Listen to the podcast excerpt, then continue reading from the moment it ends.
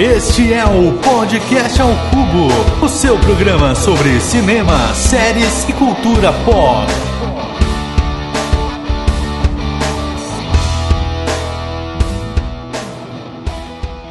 Olá, meus amigos do Podcast ao Cubo. Eu sou Eduardo Schneider e estou aqui como seu anfitrião para esse episódio maravilhoso.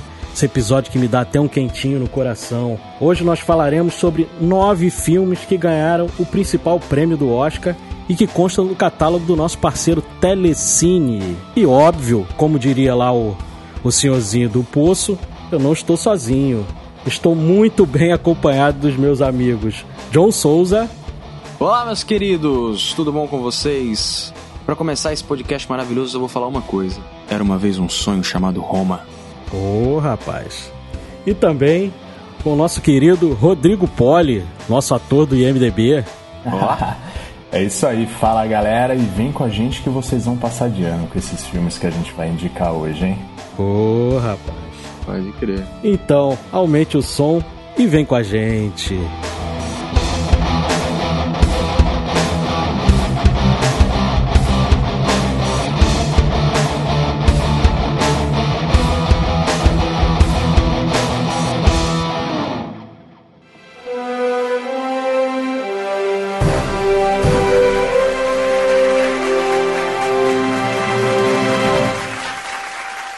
Senhoras e senhores, antes de começarmos essa grande cerimônia, eu tenho o prazer de anunciar que a parceria do Podcast ao Cubo e do Telecine foi renovada.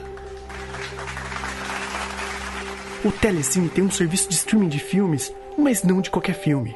Ele tem um catálogo variado com mais de duas mil películas e, claro, um acervo incrível daqueles que já passaram pelo Oscar que a propósito é o tema da cerimônia de hoje. Esse cubo que promete trazer uma lista dos melhores filmes que já ganharam estatueta desse, que é um dos maiores eventos já transmitidos. Estão esperando que aumente logo esse som e prepare-se para saber quais são os melhores filmes ganhadores do Oscar, na opinião dos podcasters do Podcast ao Cubo, e que estão no tapete vermelho do Telecine.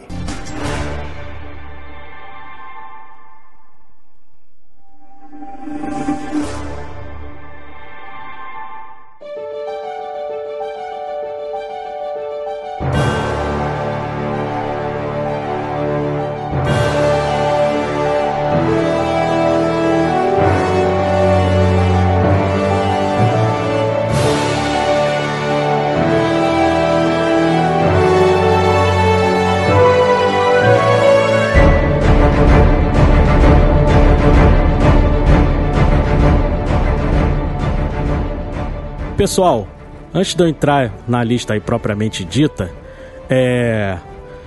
nós somos amantes do cinema, né? Então, nós estamos aqui para falar sobre, sobre esses filmes.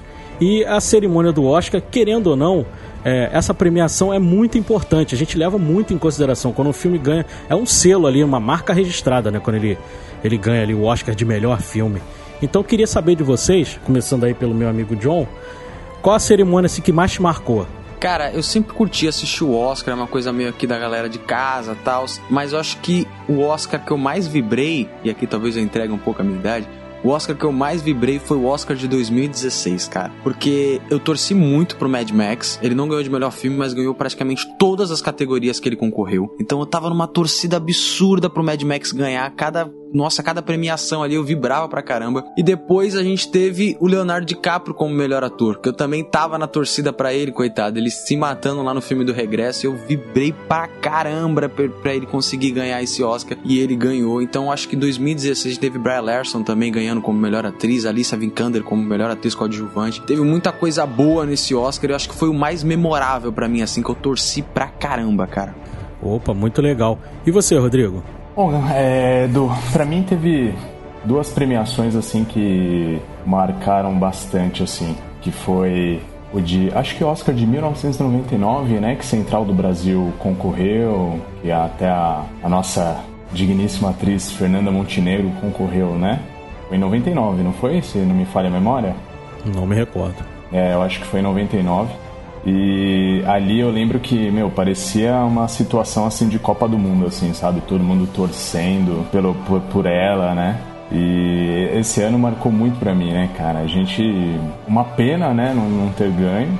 Mas enfim, eu acho que quem, quem foi que ganhou não foi a Gwyneth Paltrow, acho. Foi a Gwyneth Paltrow por Shakespeare apaixonado. É, sempre Olha ele, né? só. Inclusive, né, John? Desgraça. E eu, eu acho que ela poderia ter ganho aquele ano ali, viu? Porque foi um papel maravilhoso, né? E a outra ce- cerimônia que marcou pra mim, que foi bem recente, foi quando o Stallone foi indicado por, pelo, por Creed. Ali a gente tava, né, eu tava numa ansiedade pra que ele ganhasse, né? Ele, como ele não ganhou como melhor ator quando o, o primeiro Rock, né, ganhou, né? Como melhor filme, ele não ganhou como melhor ator. Foi indicado, mas não venceu. Então, como Creed, houve aquela expectativa para que ele ganhasse, mas não veio, né, de novo. Mas tudo bem, pelo menos ele ganhou o Globo de Ouro, então tá valendo. Então, essas foram as duas que eu fiquei muito ali na torcida, assim, uma pelo Brasil, pela Fernanda Montenegro, e um pelo Stallone, que todo mundo sabe aqui, né, pelo menos os meus amigos, que eu sou um pouco fã, assim. É, e acabou ganhando o Mark Rylance do A Ponte dos Espiões do Spielberg. Ele que tirou aí o prêmio do Stallone, ficou todo mundo meio pra baixo e tal, mas o Mark Rylance também fez uma, uma boa atuação também, né? Mas a gente queria que o nosso Stallone ganhasse. Merecia, merecia. Ele mandou benzão. E a minha cerimônia assim mais marcante foi a primeira que eu consegui assistir toda, porque eu sempre desde pequenininho eu sempre assisti muito cinema. Comecei ali com a minha irmã assistindo Corujão ali no, no início da década de 80, vendo os clássicos ali. E aí eu comecei a ter interesse pela premiação no ano de 87, que eram os filmes ali de 86 e foi o ano que ganhou o Platum. Foi a primeira cerimônia que eu assisti assim do começo ao fim. O apresentador ali era o Billy Crystal e foi uma cerimônia assim muito legal, foi a que mais me marcou. Billy Crystal sempre muito bom, né? Maravilhoso, né? Sim, pra mim, da minha geração ali, que tô aí na casa dos 40 e poucos, pra mim foi o melhor apresentador do Oscar. E foi o que apresentou, assim, durante mais tempo, assim, na década de 80, ali, início da década de 90. Aí hoje já toda hora muda, né? Mas Sim, Billy sim. Crystal ficou bastante tempo ali. Ah, não, foi ficou marcado. Eu realmente gostava muito da- das apresentações dele. Ele é fora de série.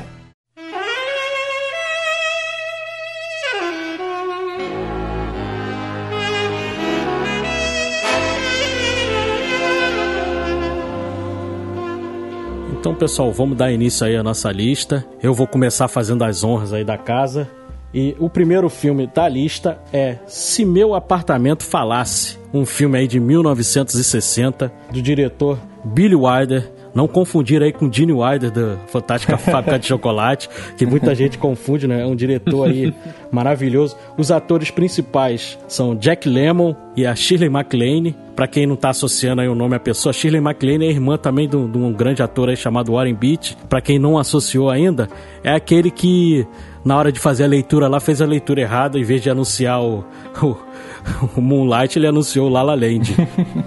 Coitado. Ele, ele é Que irmão do- situação, né? E esse filme, esse filme é fantástico. Ele é uma história assim, bem simples, mas ela é tão bem contada, ela é tão amarradinha. É um cara que é um corretor de, de seguros. Ele trabalha, ele, o filme se passa em Nova York, né?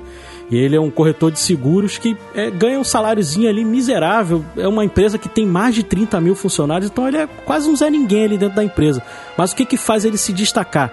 Ele aluga o apartamento dele para os figurões da empresa levarem as suas amantes. Então, aí acontecem fatos assim inusitados, tipo ele tá dormindo, aí de madrugada o cara liga pra ele, ó, conheci uma moça aqui, cara, tem como eu levar agora pro seu apartamento, não sei o que. Ele, pô, cara, mas eu tô dormindo, tá chovendo, amanhã tem que trabalhar cedo. Não, cara, mas eu preciso. Aí lá ia ele deixar a chave ali embaixo do, do capacho ia lá pra baixo pra esperar o cara lá sair com a mulher pra depois ele voltar pra casa, cara. E Aí tudo correndo bem, ele começa a subir até na empresa por causa desse, desse destaque que ele ganha por, por fazer esse. E de uma certa forma ele complementa também a renda dele, né?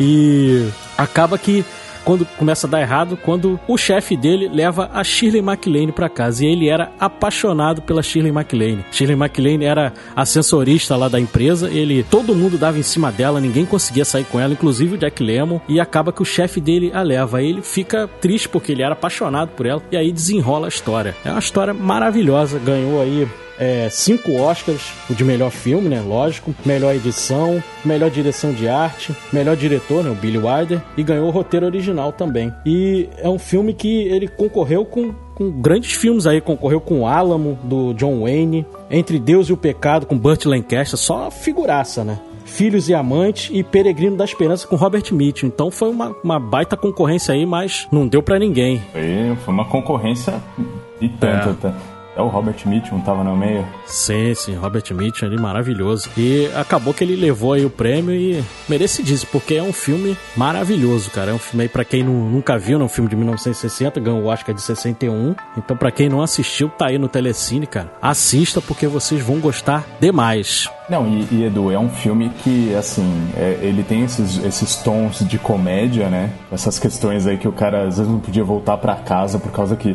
os caras queriam levar as amantes lá. Mas ele tem um tom melancólico também em alguns momentos, né? Daquela questão do, no, dos tempos é, modernos daquela época, né? Como o, o mundo estava se modernizando, né? E, e as pessoas tinham aquelas relações que, eu, sinceramente, eu acho bem, bem contemporâneo, assim, né? Dos dias de hoje. Essas relações um pouco mais rasas, assim, né? De praticidade, aquela coisa ali de, de correria, de dia a dia, da vida moderna mesmo, né? E as pessoas, elas é, se encontravam ali. É, inclusive, eu tenho medo de dar spoiler aqui, mas a, a relação do, do, do, dos protagonistas, assim, é onde eles se encontram, né? Naquelas sensação assim de estarem mais próximos, de um fazer a companhia para o outro e tal. É, é realmente interessante essa situação, né? E é um filme que ele, ele marca bastante. Eu não tinha assistido esse filme, assisti essa semana quando o Edu comentou lá no grupo. Ele é um filme que marca bastante aquela coisa de Nova York, sabe? A cidade que nunca dorme. Olha como nós somos modernos tal. É, então. Você vê pelo penteado de cabelo da, da, da, personagem da Sheila McLean. Então é toda aquela. Olha como o, o relacionamento contemporâneo é. Então ele denota bastante essa coisa que Nova York é um personagem atemporal de diversos filmes, né, cara? Sim. Ele é aquela coisa, a cidade que nunca dorme, a cidade da modernidade, como tudo é novo e aluga apartamento pra amante nos anos 60, sabe? é, é, é bem legal, cara. É isso aí. É muito bacana. Um filme muito bacana mesmo, assim, clássico, né? É um clássico.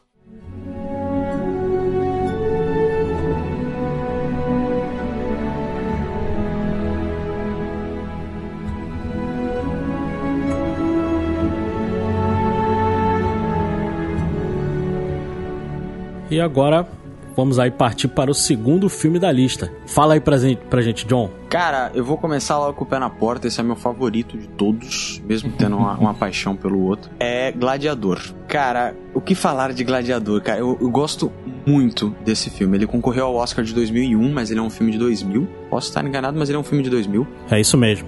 Sim, sim, ele é um filme de 2000. Ele é dirigido pelo Ridley Scott, mas não é um filme de alienígena, olha só que incrível, na verdade. e ele conta essa história incrível do, do personagem do Russell Crowe, que também ganhou o Oscar de melhor ator, que é o Máximos Décimos Meridius, que é um comandante de uma legião da, da época do, de César, né? Que é traído pelo novo César, pelo o filho do, do, do, César ali, e ele passa o inferno, vira um gladiador até ascender e conquistar o povo. E, e, e finalmente, assim, no final. Não pode dar spoiler, né, gente?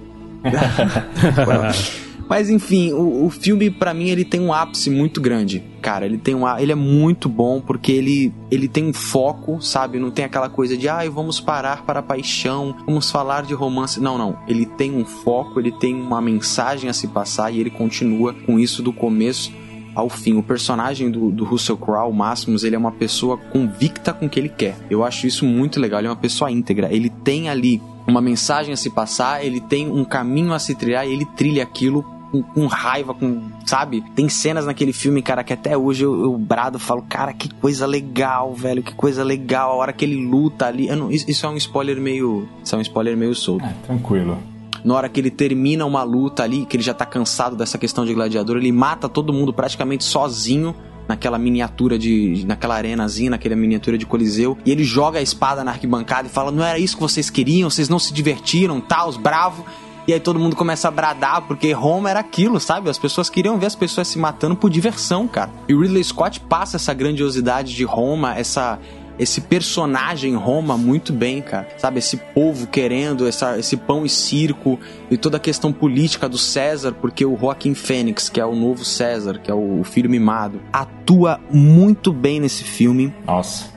Espetacular, cara. Manda muito bem. Esse filme só tem atorzão, cara. Isso só tem atorzão. Não, é impressionante. E ele manda muito bem ali e ele cria essa intriga do cara com poder, com o cara que tem o povo e é, o filme vai escalonando até chegar no final com a trilha sonora incrível. Mano, se você nunca viu esse filme, para tudo e assiste porque é um dos Oscars para mim mais merecidos de todos, assim, é muito bom esse filme. E se assistiu, assiste de novo, porque sempre é bom, né? Porque, é, cara, eu, eu foi um dos filmes mais assim que eu, que eu vi no cinema, né? Tive a oportunidade de ver no cinema. Que é maravilhoso aquela sensação, assim, aquele áudio da, da arena ali, aquela. Meu, aquele som, assim, cara, te penetra, assim, né, cara? Parece que faz um. cria uma atmosfera ali na sala, né, cara? Foi, é, é uma coisa absurda, assim, o, o, que esse filme propôs ali. Eu acho que, meu, é, é raro você ver um filme que traz essa, essa atmosfera, assim, né, dentro de um cinema. E John, é, Rodrigo, eu fico abismado até hoje como o Ridley Scott não ganhou o Oscar de melhor diretor por esse filme, cara. Isso é um é. absurdo. Verdade, verdade. Isso é um absurdo, porque o filme ele levou cinco estatuetas, né? O melhor filme, melhor ator por Russell Crowe, figurino, efeitos visuais e som. Mas, pô, não ter ganho o diretor Ridley Scott foi um pecado, assim, mortal, cara. E assim, Edu, eu, eu não sei se o o Joaquim Fênix ele foi indicado como ator coadjuvante, mas que poderia muito bem ter ganho, né? Foi indicado também. também. Foi indicado. indicado. Poderia muito bem ter ganho, né? Porque vamos combinar, né? O Hans Zimmer foi indicado também, cara, pela trilha sonora original e não ganhou, velho. É, é umas paradas assim que eles decidem no Oscar que eu fico de queixo caído, cara. Outro pecado também, é verdade. É... E, pra, e pra lembrar, ele concorreu com Chocolate, que tinha o Johnny Depp, O Tigre e o Dragão, com Ang Lee, também outro filmaço. Um filmaço, outro filmaço. filmaço. Erin Brockovich, da nossa querida aí Julia Roberts, que ela ganhou até o Oscar de melhor atriz por esse filme, né? Filmaço também maravilhoso. E o Traffic do Steven Soderbergh também, um filme bem legal também, mas não tinha para ninguém, né? Não tinha como não ser o gladiador, né? Não tinha. Ah, não, Merecidíssimo. Cara, jeito, esse, esse era aí, o concurso mesmo, não tinha aí jeito. Não, aí não tinha como.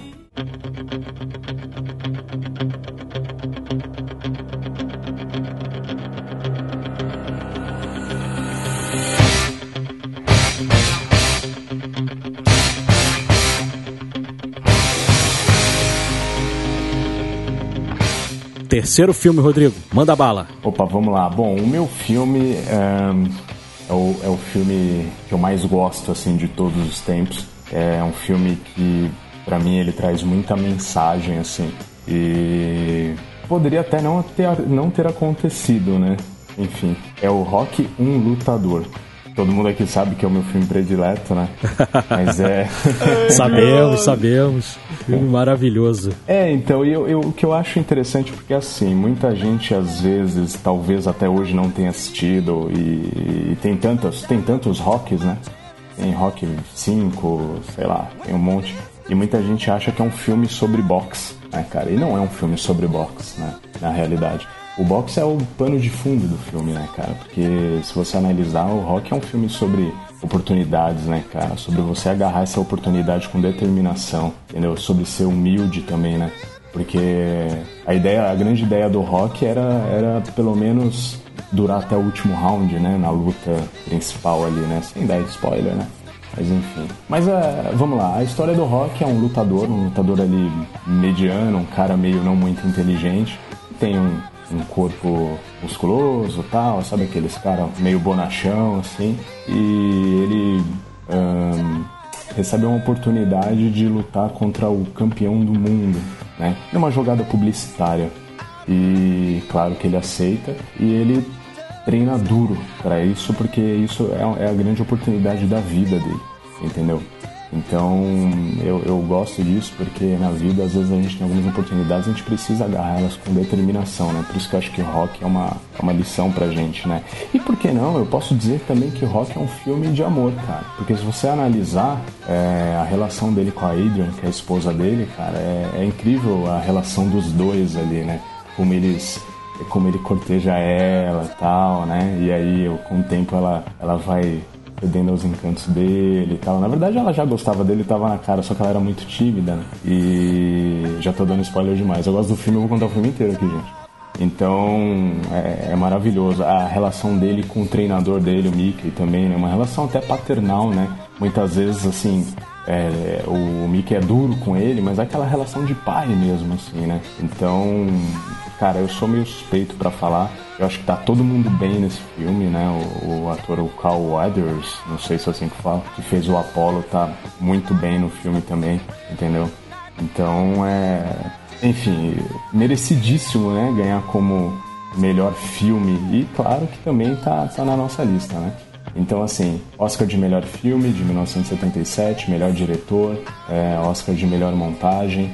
Então, assistam esse filme que vocês vão gostar bastante, mas assistam de peito aberto, olhando por essa outra ótica que eu estou dizendo para vocês, que é um filme sobre oportunidade, sobre uma pessoa que poderia ser qualquer uma dela, qualquer pessoa por aí, seja na sua vida, e, e é bem interessante. Então você vai ter oportunidades, você vai ter, vai ver a garra do personagem, vai ver o amor que ele tem por, uma mulher e o quanto ela ajuda ele, contribui na vida dele, né, com a força que ela passa para ele, é, um mentor importantíssimo na vida e sem contar com a música de treino dele que é maravilhosa, clássica, que toda vez que eu treino eu tenho que colocar. Fala aí. Realmente esse filme é fantástico. E é o filme do ano que eu nasci, né? 1976. É, e 1976. outra coisa interessante também da gente comentar é o diretor. É o mesmo diretor do Karate Kid que a gente comentou aí na, na série do Cobra Kai. É o mesmo diretor, o John D. Avildsen. Ele dirigiu aí os Karate Kid e dirigiu também o Rock. E, pô, realmente, como o Rodrigo já mencionou, é um elenco maravilhoso. Tem o Sylvester Stallone, a Talia Shea aí do Poderoso Chefão, tem o Burt Young, que pô, tá maravilhoso nesse filme. O Cal tá aí, que, que a gente viu aí agora no Mandaloriano. Tem lá o treinador dele, o Mick, que é o Burgess Meredith, que também tá fantástico. Que, que inclusive era o pinguim daquela série dos anos 60 Isso. do Batman. Isso. Ele também, ele também participa ali no comecinho do Fúria de Titãs também. Filme aí clássico aí Verdade. de efeitos especiais do, do início aí dos anos 80 aí também, que é maravilhoso. É um elenco espetacular. Mas o engraçado é a lista de concorrentes, cara. Porque o Rock realmente é um filmaço, mas ele concorreu só com peso pesado, meus amigos. Rede de Intrigas com Robert Duval. Ele concorreu com Taxi Driver. Taxi Driver. Taxi Driver, cara. Exatamente. Ele é, concorreu foi... com Todos os Homens do Presidente, lá com um filmaço com Dustin Hoffman e Robert Redford, que conta ali a história de Watergate. Concorreu com Esta Terra é Minha, do David Carradine. Você vê, só peso pesado na lista e mesmo assim o Rock foi lá perseverante e, e levou aí a sua estatueta aí de melhor filme, cara. Não, e, e, assim, foi um filme que teve um milhão só, né, para fazer pelo estúdio. Aliás, o estúdio, ele até dava dois milhões, mas aí quando descobriram que ia ser feito pelo Stallone, um desconhecido até então, né, que foi exigência dele, né, quando os produtores lá compraram o filme dele e tal, se interessaram no roteiro, foi exigência dele que ele fosse o, o, o principal, né.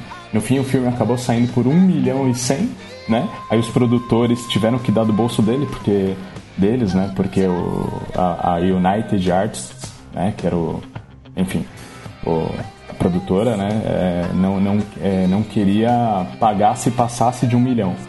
E como passou, eles tiveram que hipotecar a casa né? Pra, pra poder pagar esses 100 mil aí que passou, acho que fizeram bem, viu? Não sei, tenho a impressão. Deu, é. deu lucro, né, cara? Não é Bitcoin, é. mas deu lucro. Eu, eu ia comentar justamente isso. Ele é um filme muito barato e você consegue ver que ele é barato. Porque o é. rock, cara, pelo menos falando do 1, se você analisar, todo o mérito que ele tem é roteiro. Roteiro e atuação ali do, do, do Sylvester Stallone, cara. Porque as lutas não são nada tipo, uau, que luta incrível. Sabe? São emocionantes, mas é mérito do roteiro. É o que leva à luta. Por isso que o Rock Balboa não é esse filme de, de boxe, porque não é a luta em si, é o que leva a luta, a passagem, uhum. a caminhada do cara até subir ali e bater e se estourar inteiro. É muito bom. E além dessa, dessa questão da casa, tem várias histórias do, do rock do, do Sylvester Stallone que ele vendeu o cachorro dele na época do filme para também tava podrão. Essa é clássica. Ele vendeu o cachorro dele depois que ele ficou rico. O filme ele foi e comprou o cachorro de volta, coitado. E é, é, é, história, velho, porque o, o, Stallone nunca foi ninguém, né? O Stallone sempre foi. O, o Stallone é o rock balboa, cara. Só é. que em vez de luta é filme, velho. É, é a história dele. Poderia ser muito bem a história dele.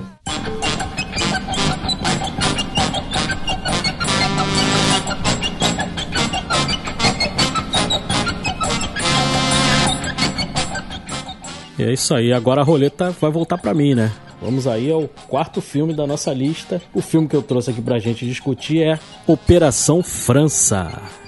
Um filme aí de 1971, maravilhoso, com dois atores assim que eu gosto demais, que é o Gene Hackman e o Roy Scheider lá do Tubarão. Dois filmes fantásticos, dois atores fantásticos. É, o Gene Hackman faz o Jimmy Popeye Doyle. Aí você olha assim, Popeye, e você pensa, pô, é por causa do, do personagem lá homônimo do desenho, mas não, não tem nada a ver não. Popeye, no caso, é uma gíria de policial, que é o cara que tem aquela vista apurada, entendeu? É por isso que o apelido dele é, é Popeye no, no filme. E ele trata de uma... são dois policiais, né? Dois policiais, assim, bem cascas grossas, eles é, descobrem uma rede internacional de tráfico de drogas que vem lá da França e está abastecendo ali nos Estados Unidos, né?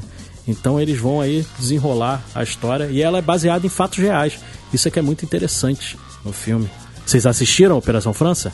Sim, sim. Eu não assisti recentemente, mas eu já assisti algumas vezes esse filme. Inclusive no TCM vira e mexe passa, né?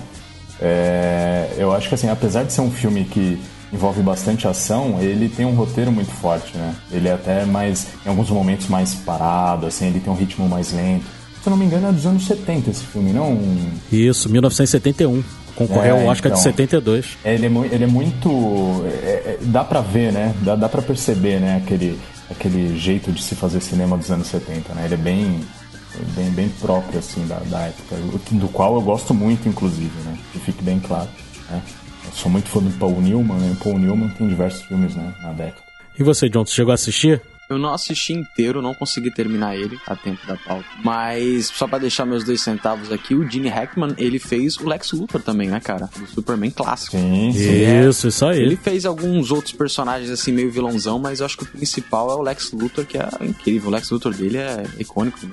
E também uma boa lembrança aí, o filme ele ganhou é, cinco Oscars também, ganhou o melhor filme, né, que a gente tá aqui pra falar sobre os que ganharam de melhor filme. Ganhou o melhor diretor, que é o William Friedkin, pra quem não tá associando aí o nome à pessoa, é o diretor do Exorcista, então é um diretor aí maravilhoso. Ele ganhou o melhor ator, Gene Hackman, roteiro adaptado e montagem. Ele ganhou aí também cinco Oscars e ele concorreu também com, com cada filme, meus amigos. Eu vou ler aqui pra vocês. É uma coisa assim absurda. Se fosse em qualquer outro ano, talvez esses filmes ganhassem assim com facilidade, mas nesse ano perderam porque o Operação França realmente é um filmaço. Mas ele concorreu com Laranja Mecânica, que é um clássico absurdo da história do cinema do do Stanley Kubrick, né? Ele concorreu com Violinista no Telhado, que pô, tem a trilha aí do John Williams, que o John Williams até ganhou o Oscar de melhor trilha por esse filme, que também é um filme sensacional. Ele ganhou, ele ganhou da Última Sessão de Cinema, que é um filme também clássico também dos anos 70, com a Sybil Shepard, que fez aquela, aquela série para quem é mais velhinho aí, deve lembrar da série A Gata e o Rato, que ela contracenava com Bruce Willis, também uma série aí Clássica bem série. lembrada. É também com o Jeff Bridges aí, que a gente já fez até programa aí do Grande Lebowski, né, Rodrigo? Oh, deu vontade de White Russian, inclusive. Ô, rapaz. E concorreu com Nicholas e Alexandra também. E deu French Connection, né? Não teve pra ninguém. Ele foi levou. É, tem o Gene, Hack, o Gene Hackman no meio, a chance é grande, né? O cara é. Sim, ele é Fora sensacional. de né? série, fora de série. Ele também tá sensacional também, um pouquinho mais à frente ali, quando ele ganhou no- nos Imperdoáveis, né? Também fazendo um vilão ali com o filme do, do Clint Eastwood, né? Também, ele tá sensacional também nos Imperdoáveis, que foi um filme que foi a retomada do Faroeste, né? É, e ele também tá sensacional no Mississippi em Chamas, ele é um ator fantástico. O pessoal até diz que ele parece com o Felipe, Luiz Felipe Scolari, né? Ele até lembra, Parece, assim. parece eles são bem Lembra. parecidos, né? Mas Lembra? é, Quando ele tá com é o uma- bigodinho. é um ator assim que eu, que eu tenho guardado no coração e que eu gosto muito. E ele por isso tá até escolhi. né? Ele, ele quis se aposentar, né, atualmente. Sim, ele já tá bem idoso, já tá aí na Tá casa com dos 90 no- anos. É, 91 anos já. É, já tá, É, idade bem avançada. tá cansa, já tá cansadinho aí, já deu a sua contribuição aí pro cinema, né? Pra atuar com essa idade aqui, só o Clint Eastwood mesmo, cara. Ah, é impressionante, né? Ele é demais.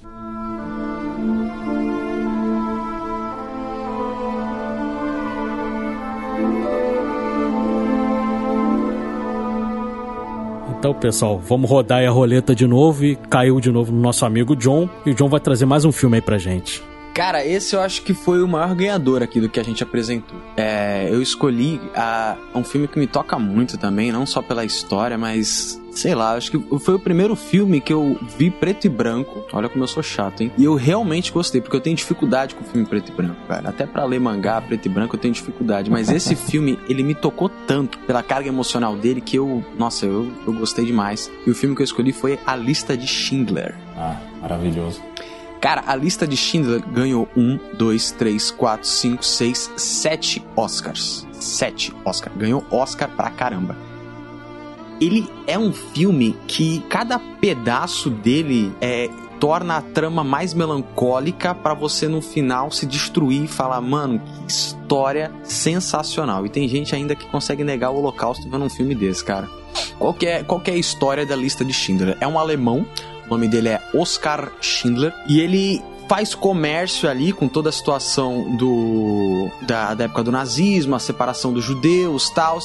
Mas ele acaba revertendo, não vou dar spoiler porque a história é realmente muito boa e muito tocante, mas ele acaba revertendo a situação dele e ele se torna uma das pessoas que mais conseguiu salvar judeus na época do extermínio alemão. O protagonista é o Liam Neeson, que infelizmente não ganhou o Oscar, mas estava concorrendo com uma galera meio pesadinha. E o Liam Neeson, ele sempre faz aquela cara dele, né, de estátua e tal, mas que encaixa muito bem nesse filme. A trilha sonora desse filme é incrível, toda a composição preto e branco vale a pena. Então, se você era igual eu que tava com o pé atrás, ah, não quero ver filme preto e branco e tal, cara, assiste, assiste porque vai ser provavelmente o único filme da sua vida preto e branco que você vai assistir e vai amar. Ele é dirigido pelo Steven Spielberg, que levou o Oscar também. A trilha sonora do John Williams levou o Oscar também. Ele é um filme de 1994 posso estar errado, 1994. 1993. 93, valeu. Concorreu ao Oscar de 94. Isso, ele é um filme de 93, concorreu ao Oscar de 94 e vale Isso. muito a pena. Cara, esse filme é uma obra de arte. É uma obra de arte do começo ao fim.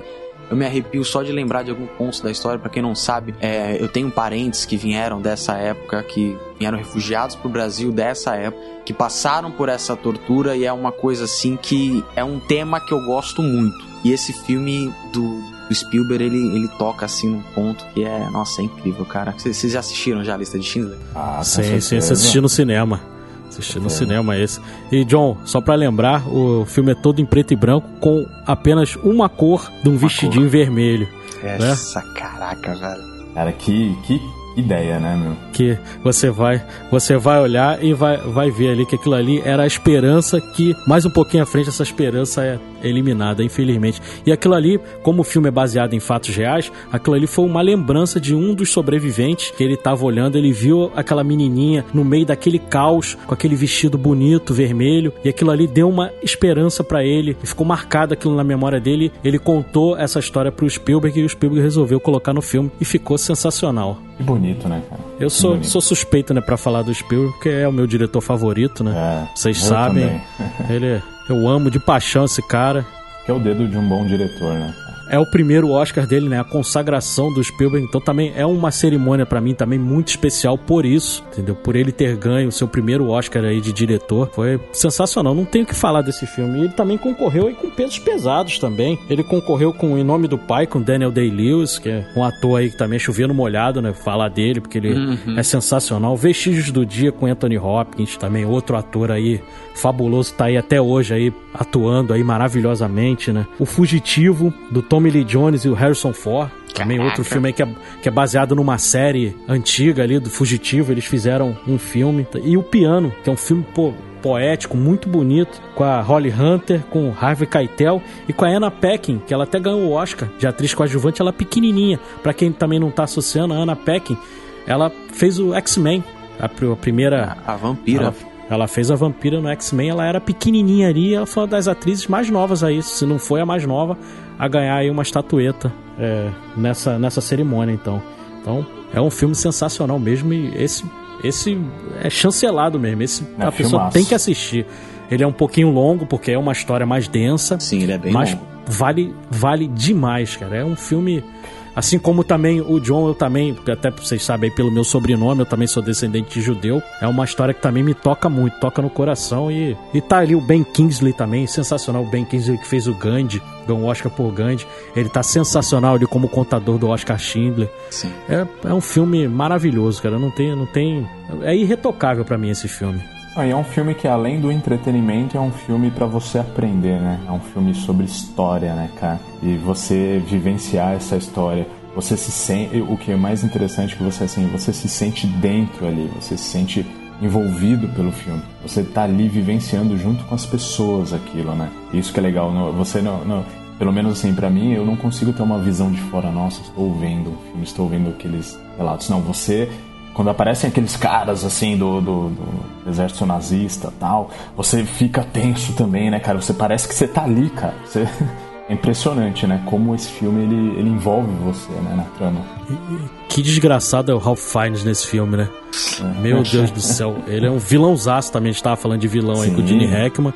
Ele é um desgraçado. Você fica torcendo pra ele se ferrar, porque o cara é muito ruim. A essência dele é ruim, cara. E ele concorreu. Ele faz um ótimo alemão, né? Mas ele, ele concorreu ali no. Como melhor, é, melhor ator coadjuvante, né? Infelizmente não ganhou, porque ele realmente. O bom vilão é aquele que a gente fica bravo com o cara e torce pra ele morrer o filme inteiro. Mas Exatamente. ele infelizmente não, não ganhou. E é isso aí.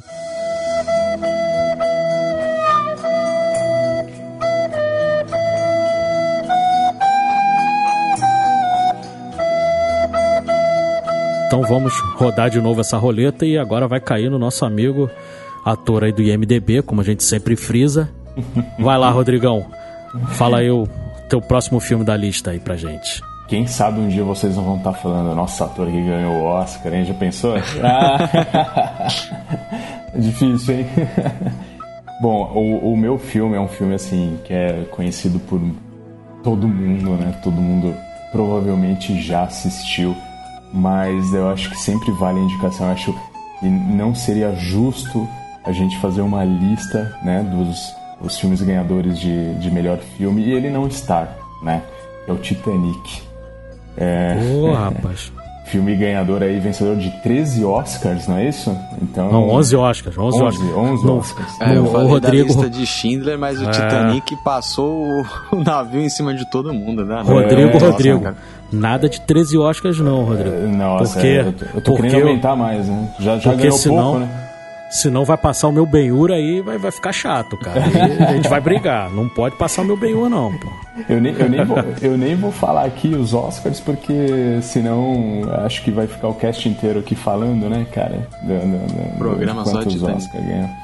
Só de Titanic. Que, aliás, merece, né? Bom, mas a história de Titanic acho que todo mundo já sabe, né? É a história do, do, do navio, né? do Titanic. E, e, na trama a gente tem como ponto central ali a, o romance né? entre o, o, a Rose e o Jack, né? do Leonardo DiCaprio e da Kate Winslet. E, cara, por que, que eu escolhi Titanic? Primeiro porque eu sou fascinado pela história do navio, né? Mais do navio do que pelo filme, inclusive, eu sou fascinado mas eu sou muito fascinado pela história do, do, do Titanic. É, o que eu já vi de documentários, de vídeos, o que eu já li sobre é, é impressionante. E, e eu acho que assim, o James Cameron ele, ele soube retratar muito bem, assim, bem fiel inclusive, né? Já tiveram diversos filmes sobre, sobre o Titanic, né? Mas é, eu acho que essa foi a, a obra-prima ali que, que trouxe é, teve um romance, né, pra gente dar uma, né, contextualizada ali, pra gente poder, né, ter um, um momento um pouco mais de alívio até, mas é, acho que ele trouxe uma... foi muito fiel, assim, né, e não sei se vocês sabem, mas o, o James Cameron, ele fez diversas expedições para o navio mesmo, né? Vocês sabiam dessa, né? Sim, depois tem até documentário também. Exatamente. Eu até eu indico às pessoas que, que estejam estão ouvindo a gente, que os ouvintes, que eles vejam esse documentário que é muito interessante. Com certeza você vai ter vontade de ver o filme de novo. E ele vai explicando assim, ele, ele é um apaixonado pela história também do navio, muito parecido comigo, né? Por isso que eu me identifiquei muito com, com a montagem dele. E o mais engraçado é que na época eu não vi no cinema, eu não quis ver, não sei porquê, porque eu tava naquela fase adolescente de ficava as meninas falando tão bem do Leonardo DiCaprio que eu ficava bravo, aí que bobo, né, cara? E não fui ver no cinema, né? Não, não sei, besteira, não, né? E você não estou foi ver aqui, ó, a- a né? Rose? Tô corrigindo a rota aí, né? Eu vi Então. três vezes no cinema, Rodrigo. É, eu fui ver depois só, cara, porque teve um, um, um- um lance assim de. eles passaram. No, no- não sei que época que foi, eles passaram uns clássicos aí de novo, aí eu falei, não, agora eu vou ter que assistir. né? Mas toda vez que passa eu, eu assisto, cara, porque é, é impressionante, cara. Que as cenas de quando o navio ele tá afundando, aquilo é sensacional, cara. Como é que pode? Aqui estamos falando de 1996, 97, né? Por aí. Então, imagina, cara, que, que obra, né, cara? Como é que aquilo foi feito, né? E tem Verdade. muito. E tem muito, assim, tem muitos personagens no filme, né? Como o cara lá que era o, o maior patrocinador do navio, o cara que. o engenheiro do navio, o próprio capitão, né? São, são histórias reais, né? Então eu indico para as pessoas que com certeza já assistiram diversas vezes, né? Eu acho que é difícil ter alguém que não assistiu, mas que assista com dessa vez com essa ótica, prestando atenção nesses personagens, né? Que são os personagens reais e que estão no filme, que é muito interessante. E se puder ver esse documentário do James Cameron, que se eu não me engano é da Net Geo, né, não, não tenho essa certeza, mas talvez seja. Mas você deve achar no YouTube, acredito eu, ah, que assista e que você vai ver ele até com, com outros olhos, assim, né? Vai ver com. Porque tem filme que a gente vê tanto que a gente começa a ver outras coisas. Acontece isso com vocês, não? Sim, sim. Na reassistida você sempre repara em coisas que. Inclusive, eu até reparei que o James Cameron faz ali um cameo ali no filme, uma pontinha. A gente até já Faz. mencionou isso em episódio, que ele aparece lá fazendo a barba no começo do filme. Que eu não tinha reparado isso na, na primeira vez que eu vi e reparei depois. E é um filme de 97, né? E engraçado que é um filmaço, ganhou 11 Oscars, né? Não tem o que discutir o filme que ganha 11 Oscars, empatado aí com Ben Hur e com O Senhor dos Anéis, é, o Retorno do Rei, aí como os maiores ganhadores. Mas o engraçado é que não ganhou nenhum prêmio de atuação, né? É Ele não verdade. ganhou nem ator, nem atriz, É nem atriz coadjuvante, nem ator coadjuvante. E é teve um filme que né?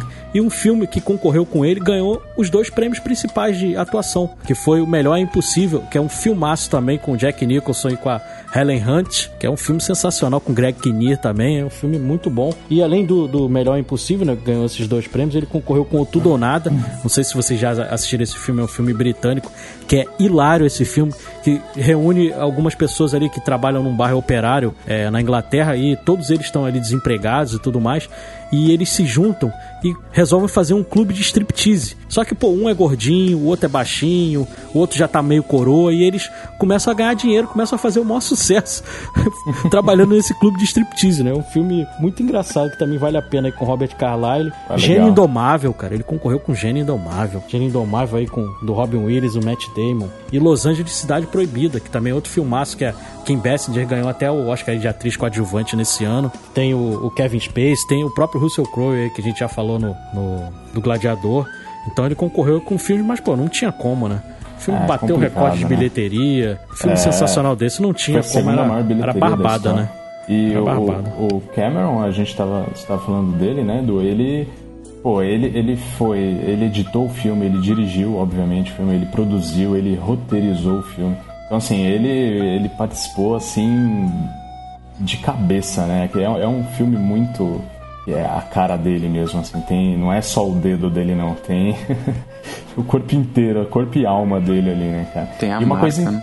a marca, é, e o, o mais interessante é, é que assim, não sei se vocês sabem disso, mas tinha muitos figurantes, né? E cerca de uns 150 figurantes for- foram contadas e detalhadas histórias para esses figurantes, para que até os figurantes vivessem, né, os seus papéis de figurantes, mas com uma realidade próxima, mesmo ele não falando nada, mesmo ele passando ali atrás, mesmo ele sentado numa mesa, mesmo ele dançando ali no né, onde ele, o Jack leva a Rose lá com o pessoal da terceira classe. Então, assim, até os figurantes tiveram um cuidado com eles, né, para contar histórias reais, detalhadas para eles, para que eles pudessem vivenciar mesmo só nos, no, no, nos seus gestos, né, mas para que eles pudessem viver aquilo a fundo mesmo, né. Então, assim, é, realmente é muito interessante. Acho que dá para entender, né, por que, que foi, fez tão, tanto sucesso, né, cara? É, é impressionante mesmo.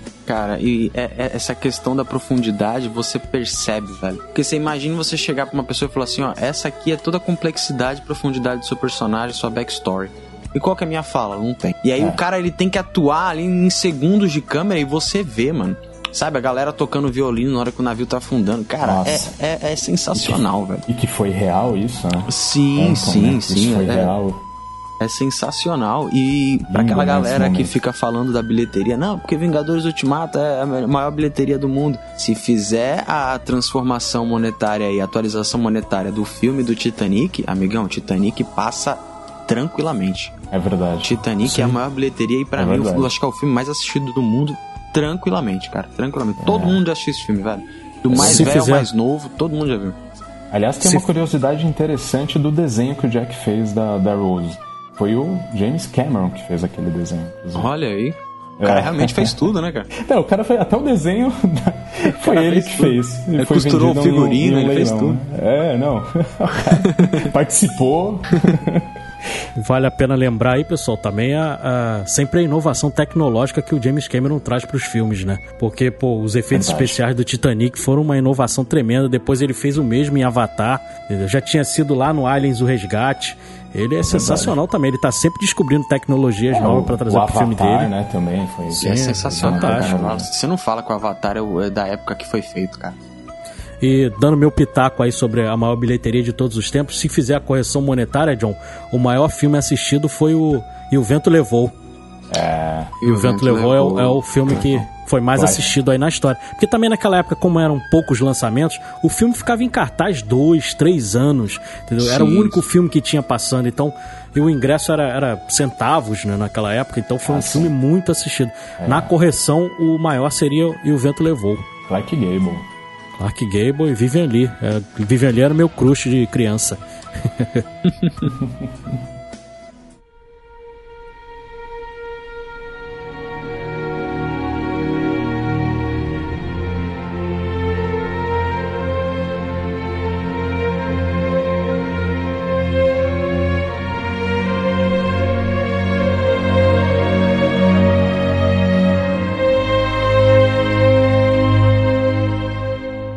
agora, pessoal, a roleta voltou para mim aqui novamente, né? E eu vou, como eu já mencionei no começo do cast, qual foi a premiação assim, que mais me marcou por ter sido a primeira. Então vamos ao ganhador daquela cerimônia que foi Platum. Maravilhoso. E eu fico muito satisfeito de não terem traduzido para pelotão esse filme, né? Porque ia ficar, ia ficar horrível Platum, um nome pelotão. tão pelotão. É um nome tão, né? É um filme de 86 de um diretor também fantástico que é o Oliver Stone, que ele fez aí o JFK, fez Nascido em 4 de Julho. É um diretor aí bastante renomado, né? E é um filme que pô, tem o Charlie Sheen, que, pô, é controverso, mas é, é o ator principal aí do Não, filme. foi muito bem.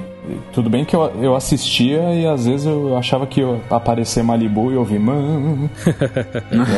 às vezes eu tinha sempre E é uma história, é uma história também baseada em fatos reais, que é um cara recém-saído da universidade e ele resolve ser voluntário para ir para a guerra do Vietnã, naquela ilusão lá de lutar pelo seu país, e ele chega lá, ele vê que aquilo ali é uma barbaridade total. Primeiro que ele se vê no pelotão dele, ele se vê numa briga entre dois sargentos que pensam totalmente diferente. Um, ele é mais benevolente com os, com os os nativos né, do país. O outro sai matando todo mundo. É uma luta ali entre o William Defoe, que é o, faz o sargento bom, e o Tom Berenger, que é um desgraçado. Ele tem, inclusive, na maquiagem, ele tem uma cicatriz enorme no rosto, que deixa ele até com mais cara de mal, né? No filme. E é, você vê ali os horrores da guerra. É um filme muito, que retrata muito bem. Sei que tem outros filmes até que retrata até um pouco melhor, como Apocalipse Now e tudo mais, mas o Platum também é um grande filme. Eu considero aí um, um grande filme. Ele levou quatro estatuetas para casa: o melhor filme, melhor diretor lá pro Oliver Stone, melhor som e melhor montagem. O som e a montagem realmente desse filme são fantásticos ali na a guerra ali na selva é, é sensacional. É um filme aí também bem marcante aí de 1986. Não, inclusive com o William Dafoe, né? Vivendo o Sargento Elias, né? Que também faz muito bem o seu papel, né? É um personagem ali que você torce por ele, né? Ele é bem bacana. E eu, eu, eu não sei vocês, assim, eu, eu gosto bastante de filme de guerra, eu acho que vocês também, eu já percebi isso. Mas sim, é, sim. é, um filme um pouquinho diferente dos demais. Os demais, ele, ele, ele tem bastante cena de ação, né? Mas esse também tem, obviamente tem, né? assim como os outros têm também aquelas cenas é, quando eles estão ali, não na ação, tudo bem. Mas esse filme ele retrata uh, muito bem, muito próximo, eu diria, a realidade deles ali, né? A realidade deles ali sem estar em ação, né? Eles ali no, no, dia a dia, eles caminhando, às vezes não acontece nada, por várias vezes não acontece nada, eles estão só olhando assim para ver, né? E aquela tensão, você fica achando que vai aparecer um Vietcong ali, mas, mas não aparece e tal. E, é, eu acho interessante esse filme, que ele, ele mostra muito assim a, aquela tensão que os caras vivem sem estar no, no momento de, né, de, de ação mesmo. Que os outros filmes também retratam isso, mas esse eu acho que ele retrata com um pouco mais de profundidade essa questão. Então, eu, eu ia falar justamente isso, porque eu, eu assisti esse filme porque eu, eu, gosto muito do William Defoe. Meu pai falou assim, pô, tu gosta do William Defoe, então assiste esse filme aqui. Aí eu fui assistir, eu era mais novinho. Cara, eu fiquei chocado justamente com isso, porque ele mostra a realidade da guerra, sabe? Não é a guerra lá do, do filme do Forrest Gump, que é ficar montando arma, fazendo, passando escovinha no chão. sabe? É, é, droga, heroína, soldado se matando o tempo todo, é, violência, estupro. É um contra o outro. Mano, é um contra o outro. Você, você vê a desgraça que é essas guerras americanas, cara. Sabe? E ele passa toda essa complexidade. William Defoe tá incrível. É assim, uma das capas que eu acho mais legal, que ele com a mão pro alto, assim, que no, enfim, não pode dar spoiler, né? Mas ele é com a mão pro alto, assim, ajoelhado e tal, que é uma cena também é, sensacional. Quando essa cena acontece, você fala, cacete, mano, que doideira é essa, cara? E tem o, eu não sei se o, eu, eu não escutei, eu não sei se o Edu falou, mas o Johnny Depp tá nesse filme também. Isso, tem muito um bem lembrado. Cara. Tá, tem, tem, um elenco assim de, de peso, cara. Tem uma galera boa nesse filme. Ele é, ele é muito bom. De filme de guerra, assim, ele e aquele outro que eu esqueci o nome, cara, que é do, do moço carequinha branco que passa um inferno dentro do. Da, dentro do batalhão. Eita. Caraca, qual que é o nome? Enfim, o, André vai colocar aí, mas ele é um filme que mostra um Metal Jacket, exatamente. Nascido para Matar, o título em português do Stanley Kubrick, que tem o primeiro ato mais maravilhoso que eu acho de guerra, primeiro ato desse filme ali, que é o treinamento deles, que é sensacional e irrepreensível. Nossa, é, é esses dois para mim são o que mostram. Mais até do que Apocalipse Sinal. Eu sei, eu entendo a profundidade do Apocalipse Sinal. Mas esses dois foi o que mais me chocou quando eu assisti e falei, cara, que doideira, mano. Que loucura essa guerra americana. Não, e, e assim, você comentou do Johnny Depp, e se você não prestar atenção, você nem reconhece ele, né? Não, não, nem reconhece, passa desapercebido. Tem muita gente que você que tá ali no filme e você de repente não reconhece. Uma coisa legal que tem nesses filmes assim que se passam na selva, na floresta, é que você tá igual os personagens ali, cara. Você não tá enxergando o que tá acontecendo. É. Então você fica naquela tensão. Quem faz isso muito bem é o Akira Kurosawa. Eu tô até assistindo alguns filmes do Akira Kurosawa recentemente.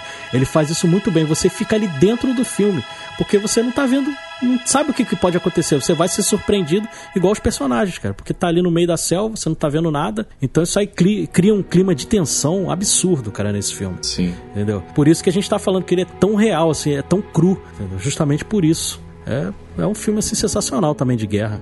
É maravilhoso. Maravilhoso. É... Toda vez que tá passando, eu acabo assistindo. não tem como? E só para ficar registrado aí também, ele, ele concorreu aí com outros filmes também, pesos pesados aí, o Filhos do Silêncio com William Hurt, Uma Janela para o Amor, de novo aí com Daniel Day-Lewis, que é um ator sensacional que já tem três Oscars, Hannah e Suas Irmãs, do Woody Allen, que é outro filmaço também, A Missão, que é um filme muito bom do Robert De Niro, que tem uma das trilhas mais maravilhosas do mundo, do Ennio Morricone, que para mim, assim, é... Eu tô sempre ouvindo, também tá sempre na minha playlist lá no, no Spotify, que é outro filmaço também, e o Platum foi o vencedor aí dessa cerimônia de 1987 com os filmes de 1986. Sensacional.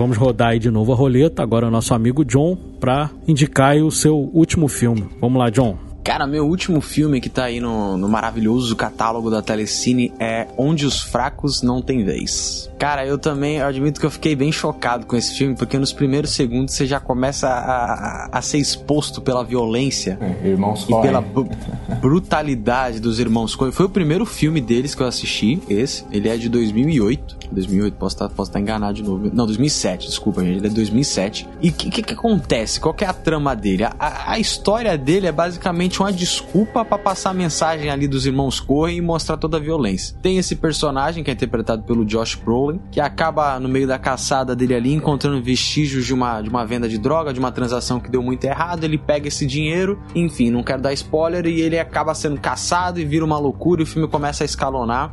Só que o mais incrível desse filme, cara, é primeiro a estética que os irmãos Correns fazem com o Javier Bardem. O personagem do Javier Bardem é incrível. A gente tava até conversando um pouco antes da gravação. Ele, pra mim, tem tudo pra ser esse vilão tipo Halloween, Mike Myers. É, sei lá, Fred Krueger, Jason, porque ele tem a arma dele esquisita, ele tem a silhueta esquisita dele do penteadinho, ele tem o jeito dele de falar estranho, sabe? Ele tem tudo pra ser um vilão de, de Halloween, sabe? Você fantasiar igual o Javier Bardem, não. O olhar dele, né, cara? É, Aquele cara. olhar dele é... já mata o cara.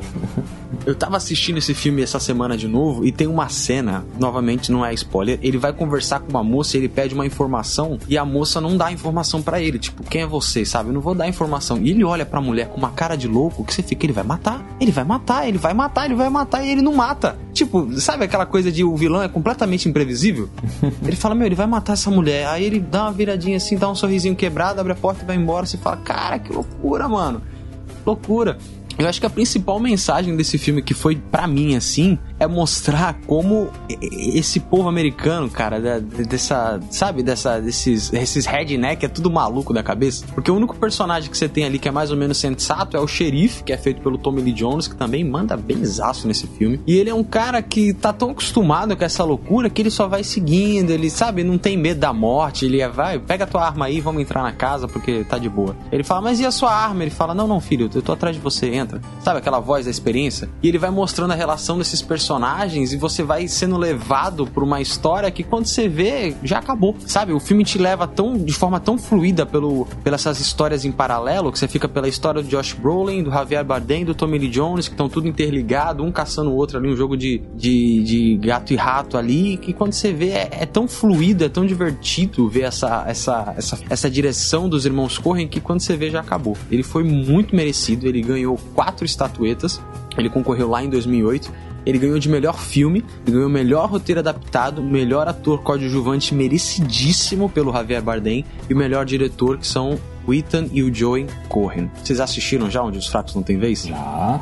Opa, Sim, sim. maravilhoso. Isso é. Irmãos Coen é sensacional. Ele desde o Fargo. Eles têm muitos filmes maravilhosos, realmente. Tem uma cena assim que é. Eu não lembro o nome do personagem. Um cara, um cara que fica lá no quarto, assim, meio escondido, e o Javier Bardem tá só. Tá lá fora passando assim, você só ouve o cara. Tum, tum, tum. Aí ele para na em frente à porta, assim, puta, que cena é aquela, né, cara? Meu, você. Não é nem É você que tá lá, tenso, mas cara, você, é você fica com tenso. medo, cara. É realmente isso que você falou, meu. É, o Javier Bardem tá. Ele é um fora de série, né? Eu não vou falar palavrão aqui, mas ele é fora de série, né? Mas nesse filme, olha, vou te contar. E ele também concorreu aí com, com filmes muito bons também. Concorreu com Desejo de Reparação, com a Kira Knightley, com James McAvoy e Saoirse Ronan. Ele concorreu com Juno, com, que tem o Elliot Page e o Michael Cera. Ele concorreu com, Condutu, com Conduta de Risco, do George Clooney, que também é um filme bem legal. E Sangue Negro, que o Daniel Day-Lewis... De novo, o Daniel Day-Lewis aqui na... A gente fala Figurinha dele. carimbada, ele tá sempre, carimbada. ele é a, a Meryl Streep masculina, né? Que a Meryl Streep também tá sempre concorrendo. O Daniel Day-Lewis também tá sempre ali na lista do- dos melhores atores e merece- merecidíssimo ter ganho o, o Onde os Fracos Não Tem Vez, cara. Não tem, não tem o que dizer. Os outros filmes também são muito bons, mas pra ganhar tinha que ser o, os filmes do, o filme dos irmãos Coen. É verdade. Mereciam.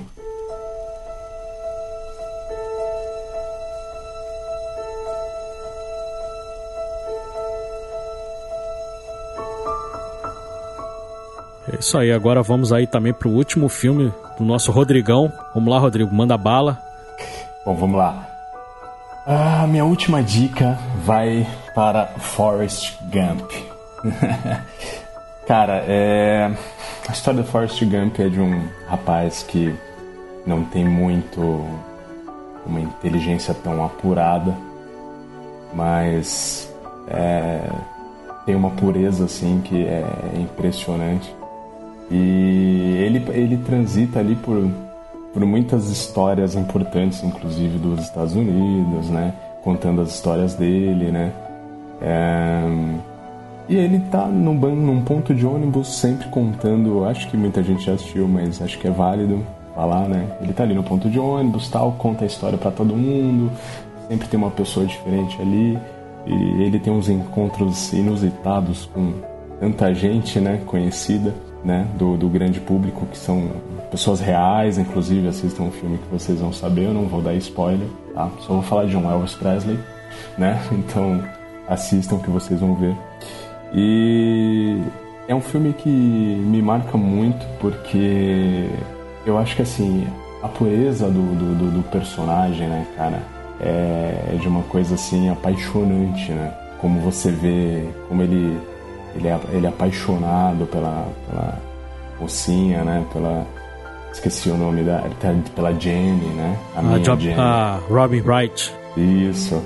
A minha Jenny, como ele fala, né? E é um filme que, cara, é, ele ao mesmo tempo que ele é leve, ele também te traz um, um nó na garganta ali, porque você fica emocionado em algumas partes do filme. E é, é, eu gosto muito de história, né, cara? Eu gosto de história, seja um livro de história, seja histórias é, enfim, da, da, humanidade. Então é um, um filme de um contador de histórias, não tinha como eu não gostar, né? E Cara, eu, eu não tenho acho que nem palavras assim para descrever, porque eu acho que todo mundo deveria assistir uma vez, porque eu acho que todos nós deveríamos ter um pouco de Forrest Gump, né? O como ele é, ele é zero ou um. Ele não tem, né? Ele não tem uma questão assim de é, malícia, nem nada, né? Então, é, mas eu acho que todo mundo deveria ter um pouquinho de Forrest Gump pela pureza dele e o senso dele de, de dever, de, de fazer as coisas, né? E passa por guerra, né? Mais um filme que mostra um pouquinho da guerra do Vietnã, mas não é o foco central do filme, né? Então a gente vê que não tem uma grande um grande aprofundamento ali, né? Só apresenta alguns personagens interessantes como o Buba e o Tenente Dan, né? no filme que, putz, maravilhosos os personagens que, que trabalham ali com ele. E é, cara, é uma história sensacional, assim. É, por si só, eu acho que o, o, nome do filme já diz, né? O Contador de Histórias, cara. É um filme que vai. Quando eu assisto, eu fico extremamente envolvido e, e. eu já falei isso outras vezes, mas eu falo de novo também. Quando tá passando, eu não consigo, cara. Eu, eu, eu acabo assistindo. Isso acontece não com vocês dá, também? É. Vocês gostam de Forte Gump? Nossa, esse aí não dá, cara. Esse Apaixonado. aí é um, um, filme assim que. Nossa, velho. É uma. É... Cara, eu não tenho palavras também para descrever esse filme. Eu acho ele. Os personagens dele são muito bem construídos. Uhum toda a questão de ele estar tá contando a história, mas mesmo assim mostrar profundidade no personagem da mãe pelos problemas que ela passa, uhum. os personagens da Jenny, os, person o, o, os personagens, as histórias da Jenny, a, é. os problemas do Tenente Dan, cara, Não, que é personagem top, Tenente velho. Dan é demais, cara. É Mano, e ele, ele sabe, a, a, simples inocência dele, que também é um ponto alto Exato. muito do, do Tom Hanks, é, consegue sabe, converter a mente dos personagens para algo melhor. Sim. E ele vai fazendo isso e você vê como um simples coração puro, vamos chamar assim, uhum. consegue transformar a vida das pessoas. Pô, olha a forma como o Forrest vê, sabe? A gente pisa nele, a gente zoa ele, mas olha como ele trata a gente, é e aí as pessoas vão se transformando, ele vai mudando o mundo ao redor dele. Cara, esse filme é sensacional. Eu acho que muito do mérito, além da, das histórias, vai da atuação do Tom ah, Hanks, que tá sensacional nesse filme. Carrega o, o papel nas costas, velho. Maravilhoso. Ganhador de seis Oscars, se não me engano, não é, Edu? Isso. Melhor vale, filme, Vale bem lembrar ator. aí que é um filme do Robert Zemeckis, que é até o diretor favorito aí do, do nosso Diego Ramon. Ah, é verdade. Aí, pô, diretor aí do, do, De Volta para o Futuro. Pô, também gosto muito, muito por ele, isso também. Ele é, ele é bom demais. Aí levou a estatueta de filme, diretor, ator pro Tom Hanks, né? Maravilhoso. Roteiro adaptado, efeitos visuais e edição. Foram os seis é, prêmios aí que, que Forrest Gump levou na noite. E realmente as atuações são fantásticas. A, a Robin Wright tá fantástica, Gary Sinise tá, tá demais, o próprio Tom Hanks, né? A Sally Field fazendo a mãe dele. Tá, tá todo mundo maravilhoso nesse filme. E o mais interessante é que quando ele ele acontece uma coisa muito boa na vida dele, para ele, meu, ah, beleza, tá bom. E mesmo quando acontece uma coisa muito ruim, ele, claro, fica triste, mas ele segue em frente, né? Ele continua o que ele tem que continuar. Por isso que ele não, não, não se deslumbra, mas ao mesmo tempo também ele fica triste quando é para ficar, mas ele segue em frente. É, é interessantíssimo esse personagem.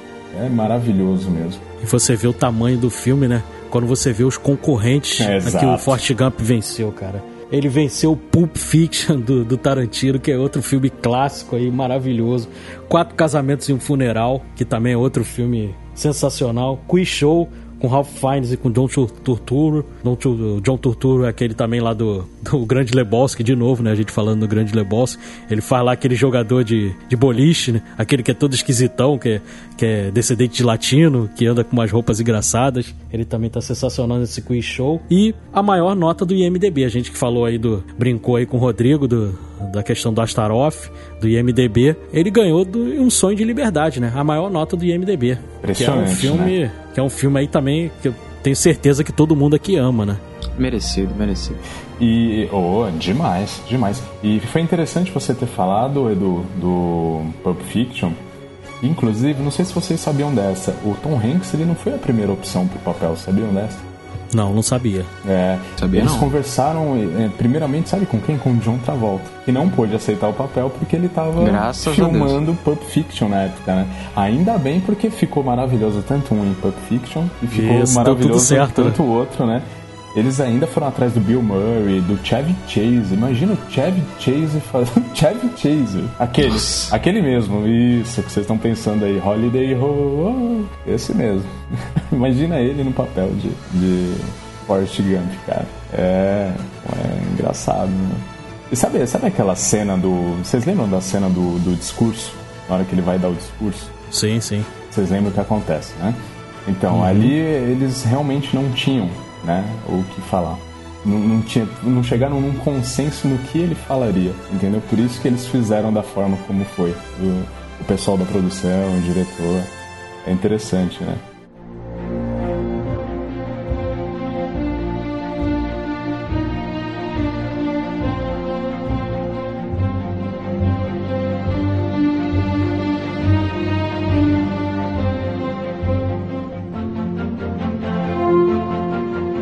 Isso aí, pessoal.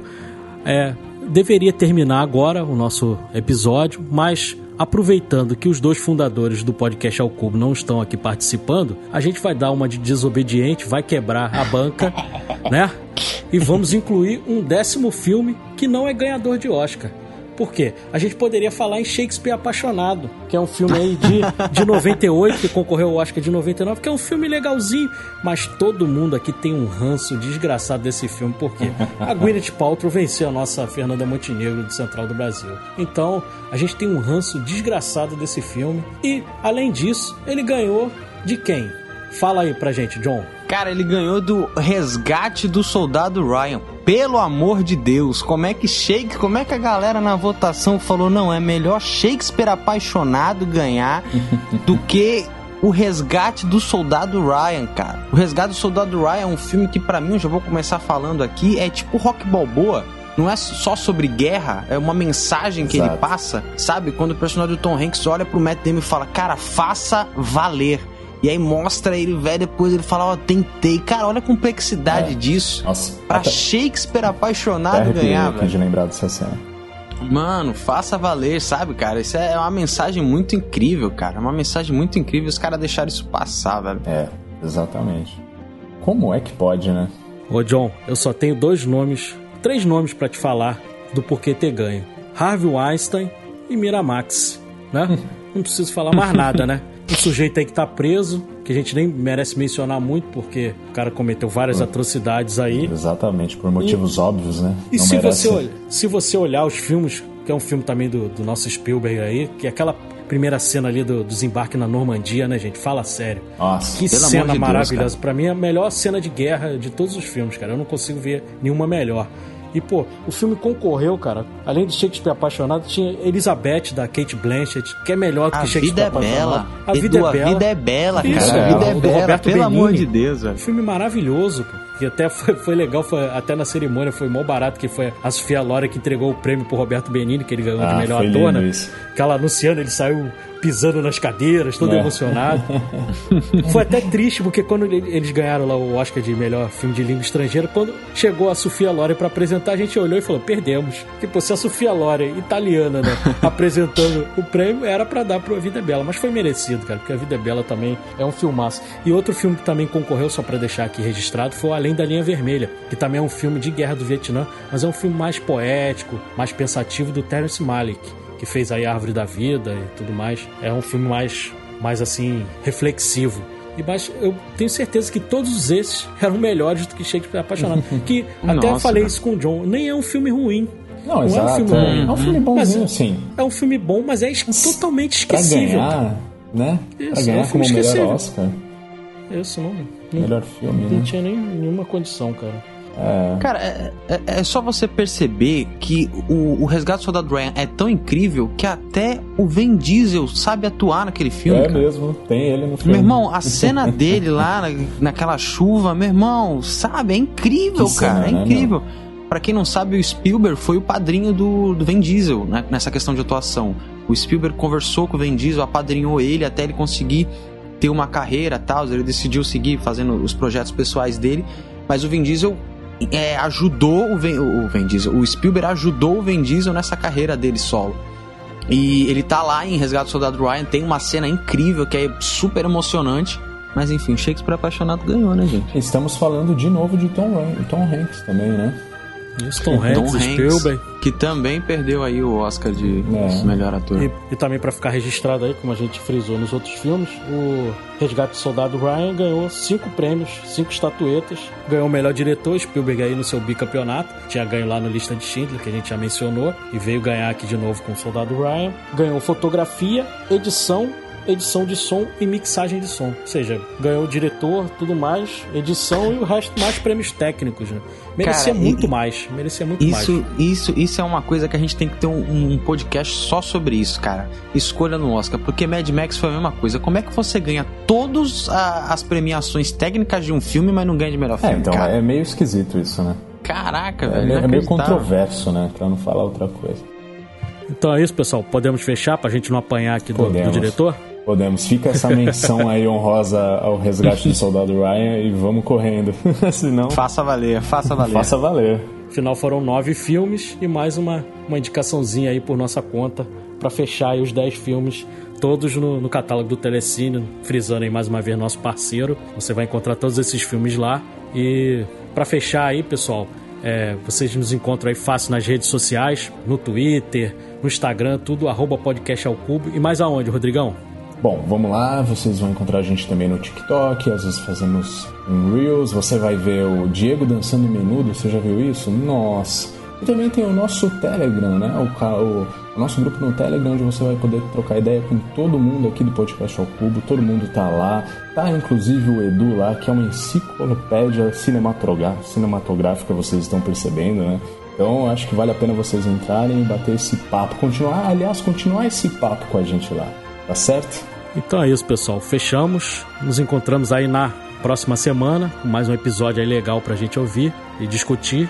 E é isso. Até a próxima. Valeu! Falou, falou.